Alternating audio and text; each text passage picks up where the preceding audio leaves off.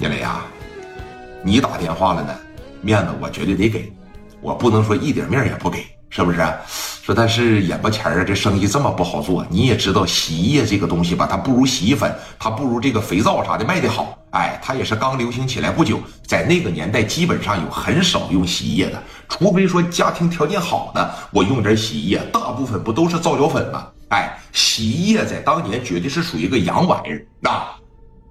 说你看这销量也不太好。说实话，每个月他给我供的货吧，我有很大一部分都滞销了，包括呢，我也是打折处理掉的。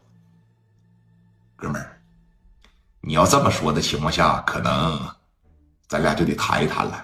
你这不明摆着瞪眼珠子瞎白话吗？这洗衣液这么不好卖，那你还从他那去进去？你这不纯纯的神经病了吗？对不对？你这么的，哥们儿啊，你也别谈论我，我呢，我也不熊过你，我也不咋地的。三十万块钱呢？你要说现在一时之间拿不出来，你能给他拿个十万二十万，或者是十万八万，哪怕是三五万也算。你先把钱给人家，人家现在确实也挺急着用钱的。这程二找到我，这急的都要给我跪下了，是吧？你就别难为他了。那说着呢，聂磊这推了一下子眼镜。一开始聂磊也挺客气的。知道吧？那边呢？张海峰也听说过他，觉得聂磊这哥们现在挺大，已经有了自个儿的小办公楼了，而手底下兄弟也是越来越多。现在聂磊的全豪实业一楼、二楼常年盘踞着三四十号兄弟，在这干啥呀？没事摔会扑克了，在这喝点酒、打打麻将了，哎，随时听唤这个聂磊的调动啊！兄弟，你这么的啊？呃，钱呢？我先给他拿一部分。这绝对是行，你这么的，你让他过来找我来吧，行吧？我跟他商量商量，要实在不行啊，聂磊当时说实在不行啊，你给他打个借条，好吧？毕竟人家找到我了，说你看我要不帮他，我要不把这个事儿办成，那我聂磊在道上将来就没有面子了。你记着这么一句话，张经理啊，让我聂磊心里不得劲儿，让我在江湖上说没有了地位，你们的日子啊就不太好过了。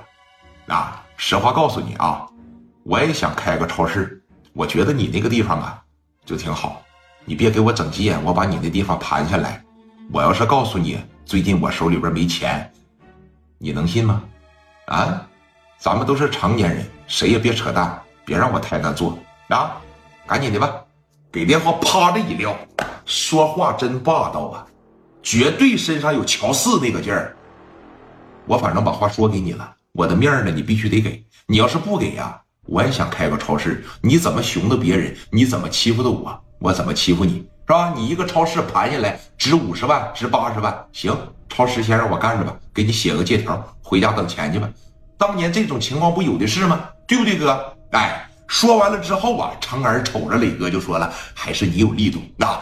说先给我拿一部分也行。说这么的哥，先给我拿一部分，完以后我全给你，剩下的你陆续帮我要，能要回多少来，那就算我的，行吗？他就是拿个十万八万，拿个五七八万回来，我就全给你，你给弟兄们分一分。不用，啊，什么时候我帮着你把这三十万全要回来，咱们四六分，而且是按利润分，我可不按你的营业额分。啊！我要是三十万，我要你百分之四十，我要你十多万，那根本就不合适。啊！说这么的，你去找他去吧。啊！我派俩兄弟跟着你。说那个行。啊！你给我派俩兄弟，我这心里边啊，呃，还有底，是吧？聂磊当时这边一瞅，说这个蒋元啊，过来来。蒋元当时一过来，啊，来到磊哥的跟前就说了：“哥，怎么了？你领着他啊，去一趟那个哪儿，这个张海峰的超市，然后呢？”感谢啊，感谢感谢感谢啊！谢谢九月啊，给老妹儿点点关注，哎，给老妹儿点点关注，说你领着他去一趟这个张海峰的超市。